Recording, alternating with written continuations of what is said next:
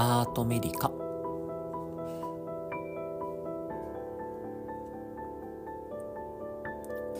ベルギーへ留学中の医師野口翔平がお届けするアートとメディスンのポッドキャスト。毎週生活の中の気づきから医療のこと。そしてちょっと哲学的なことまで幅広く深く。でも分かりやすくをモットーにお話ししていきます。3回であり麻酔回でもある間に生きる僕が生活の舞台と診察室の間から価値観を左右に振り回すトークをお楽しみください。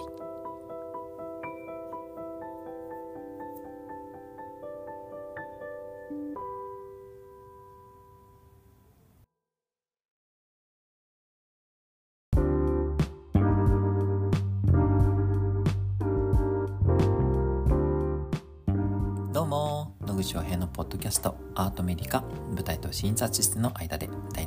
始まりました。というわけで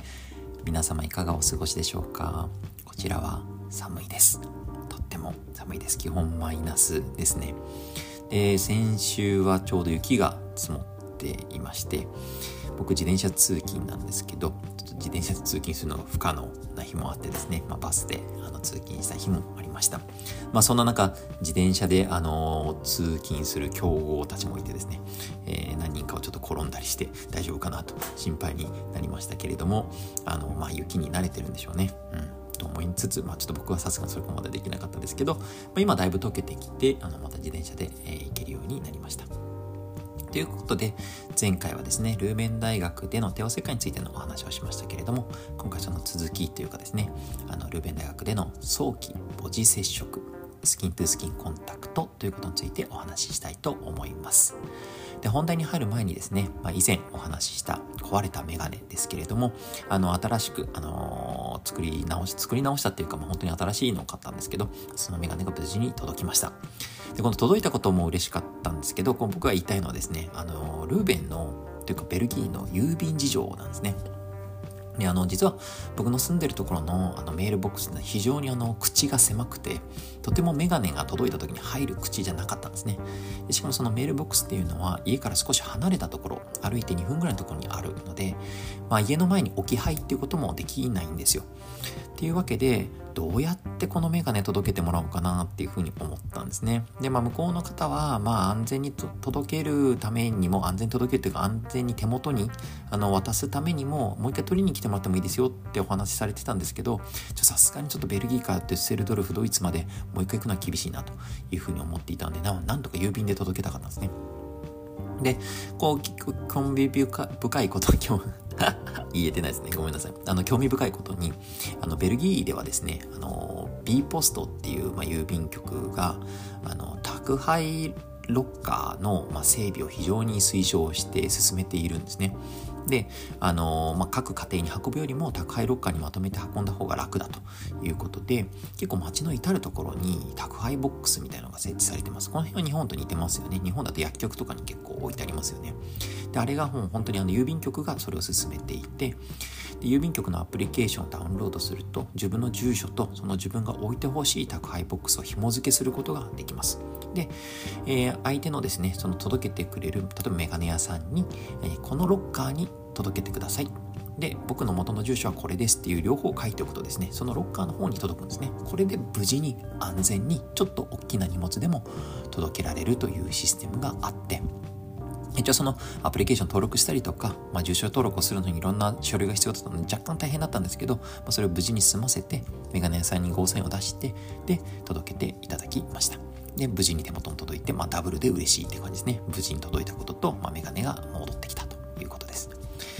まあ、そういうわけで、まあ、ちょっといろいろ生活するのに工夫が必要だったり発見があったりするとかまた面白いとこなんですけれども今回はそのベルギーの郵便事情宅配ボックス推奨してますよということについてお話ししました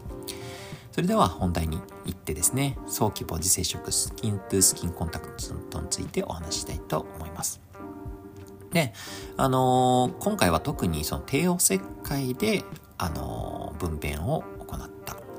お母さんと赤ちゃんの早期の接触についてお話ししたいと思いますけれども、まずこのスキントゥースキンコンタクトって何っていうとこなんですが、えー、生まれた後の赤ちゃんがですね、すごい早いと10分以内、これをイミディエイトリースキントゥスキンコンタクトって言います。あ、それから少し遅れると、 early skin to skin contact、10分後から、生まれて1日の間、これだいぶ幅がありますけど、を early skin to skin contact、実際ちょっと細かく分かれてますけど、え、それでお母さんと赤ちゃんが実際にですね、肌と肌を触れ合って、え関わりを持つということを指します。でこれはですね、あの、まあ、すごく細かく定義するとさっき言ったように肌と肌が触れ合うなので、で日本だと、まあ、その赤ちゃんにちゃんと服を着せてから、あのお母さんの胸の上に来るというパターンもあります。まあいろいろですね、そのあたりはね。ただ一応定義としては肌と肌が触れ合うっていう風にしようねっていう風になってます。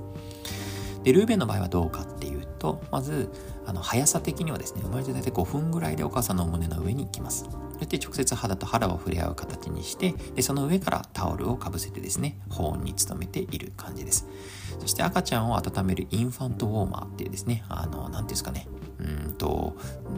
ななんて言うんだろうな、こう、電熱線みたいなのが引かれたあったかい、あのー温風、温風っていうか、熱波が出る、あの、機械みたいなのがお母さんと赤ちゃんのあの上に置かれるっていう感じですね。で、あの、大体どれくらいですかね、20分から30分ぐらいの間はずっと手術が終わるまではずっとですね、あの、スキントゥスキンコンタクトを続けています。途中でもしお母さんがちょっと疲れてきちゃったりとか、あの、もう十分に味わったわとかですね、あとはパートナーの方が、あの、スキントゥスキンしたいというふうになった時はですね、あの、パートナーの方に、あの、まあ、バトンタッチする感じです。日本だとパートナーの方がいないことも多々あるので、その場合は助産さんが、あの、隣の新生児室に、あの、もう、なんですかね、赤ちゃんを移動させるっていうような感じになりますけど、こちらではパートナーの方がほぼいるので、パートナーの方にそこでバトンタッチをします。結果的には本当に手術が終わって部屋が出てく時までずっとどちらかが抱っこをしているような感じになりますね。そこが結構日本と違うかな。自分があの見てきたスキントゥースキンコンタクトっていうのは、一つの病院はすごく早くて、ね、ルーベンと同じように本当に5分ぐらいでお母さんの胸の上に来て、で、大体そうですね、5分ぐらいお母さんの胸の上に来たら、まあ、新生室に行こうねって言って帰っていくというパターン。で、もう一つのあの今いる大学病院の場合はあの大体そうですね手術が始まった赤ちゃんが生まれて20分後ぐらいのお母さんがお腹いよいよ途中終わるかなぐらいの時に赤ちゃんがやってきてで10分ぐらいかな授乳もする時間もあって、まあ、10分15分ぐらいお母さんの胸の上にいて新生児に帰っていくというような感じですね。で、ただ、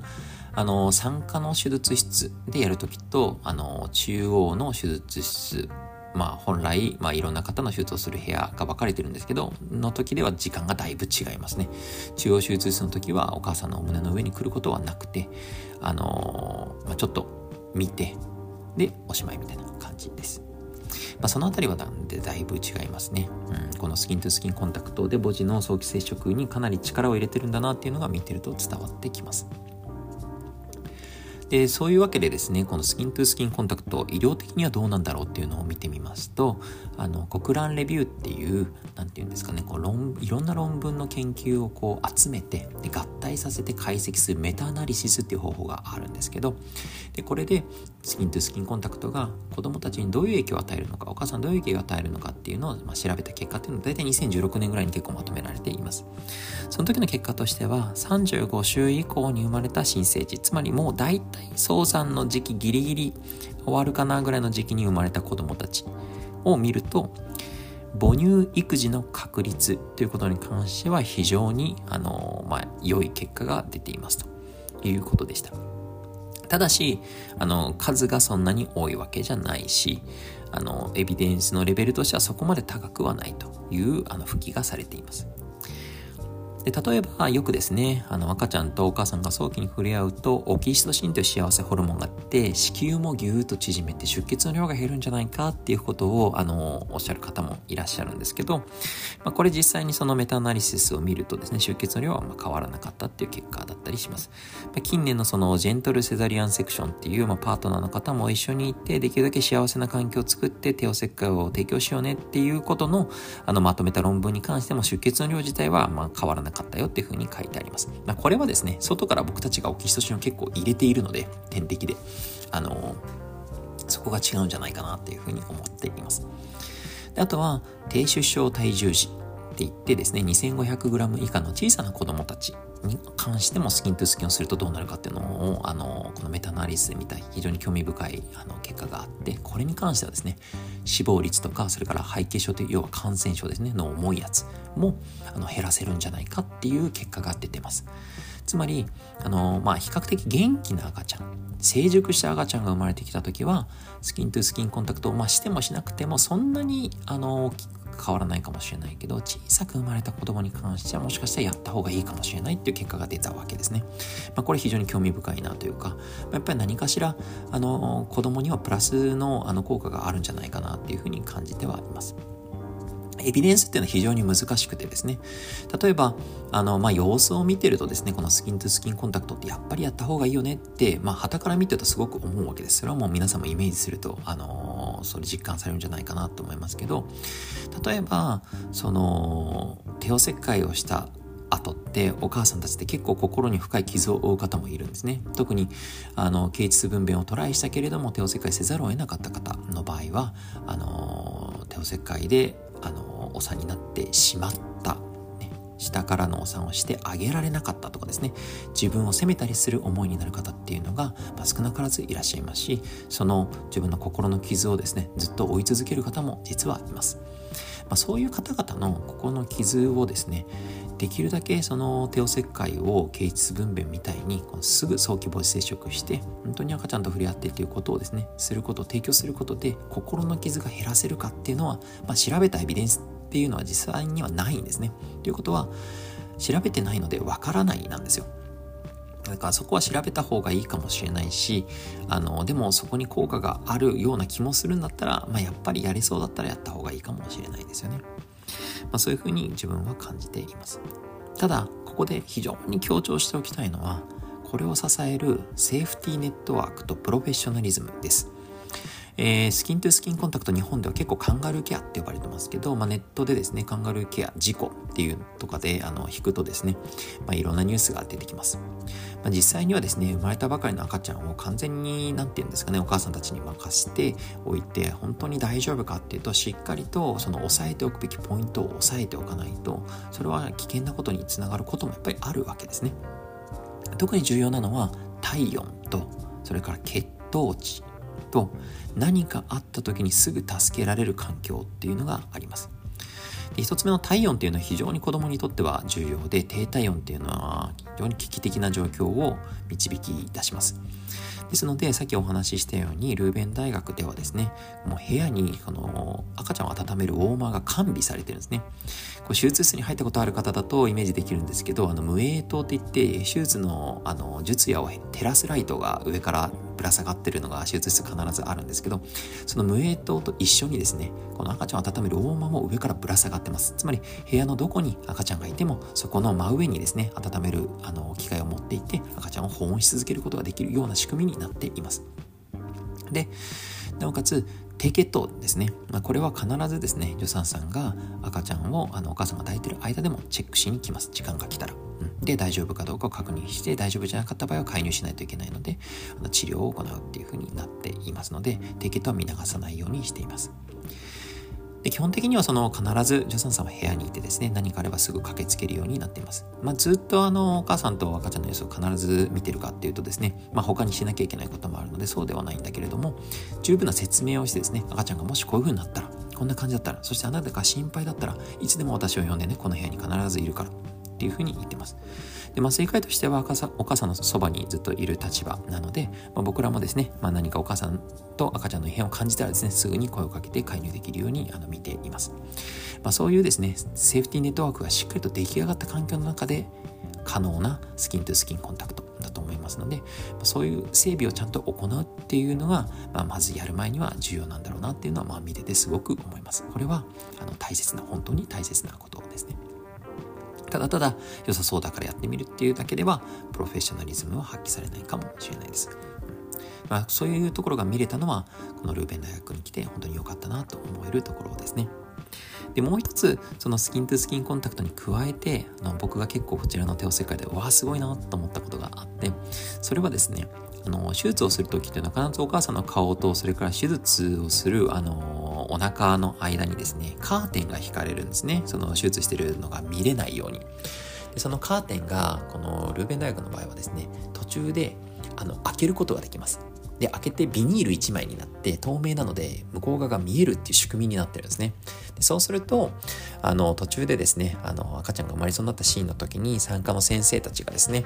あの、窓を開けていいわよっていうふうに言うので、そこで窓をバッと開けて透明なビニールだけになると、お母さんが、その自分のお腹からですね、こう生まれてくる赤ちゃんを見れるわけです。産科の先生もわざとこうゆっくりぐーっと生まれてくる状況をですね、あの、演出って言うとあれですけど、ゆっくり生まれてくるようにしてあげて、その本当にお腹からじわーっと赤ちゃんが生まれてくる様を見せてあげる感じなんですね。で、生まれた後の赤ちゃんはですね、そのままお母さんのすぐ顔のそばまでビニール1枚を隔ててやってきます。で、そこで産科の先生はお母さんに話しかけて、あなたの赤ちゃんよと、こういう風に泣いてて元気よという風にしながら、え、背中をさすって、あのしっかりと、あのー、泣くようにしたりとか、頭に帽子をかぶせて本に努めたりとか、もう一人の助手の先生は、へそのをこう挟んで切ってっていう作業をして、で、僕らは、あのー、子宮を縮めるお薬をあの投与し始めて、手術の出血量が減るように努めています。まあ、そういうふうにですね、生まれたすぐ後からもう関わりを始めるような仕組みが存在していて、で、その後、赤ちゃんがすぐ隣の、本当に隣ですよ。本当にお母さんの隣の台に乗って、そこで小児科の先生と助産師さんがバーッとチェックをして、OK だったお母さんの胸にすぐ来るみたいな。で、その様子はずっとパートナーの方はあの一緒に見ることができるっていう仕組みになっているのは結構すごいなというふうに思いました。で、先ほども言いましたけれども、重要なのはこれを支えるセーフティーネットワークとプロフェッショナリズムなので、みんな何をすべきか、何が危ないのか分かっている状況で、あの、しっかりそれを、あの、下支えしながら、それを礎にしてやっているっていうところも見えているので、そこがすごいなというふうに思っております。まあ、どれくらいこれをまあ日本に、えー、帰ってできるかっていうのはまあ自分の中の課題だなというふうに思いながら、まあ、少しでもですね、まあ、こういう素晴らしい、えー、母人の関わりに、えー、近づけるようにあの努力したいなというふうに思っております。ちょっと今回話が長くなってしまいましたけれども、えー、ルーベン大学においての、えー、早期母子接触、スキントゥースキンコンタクトってどんな感じなのっていうことについてお話をさせていただきました。それではまた。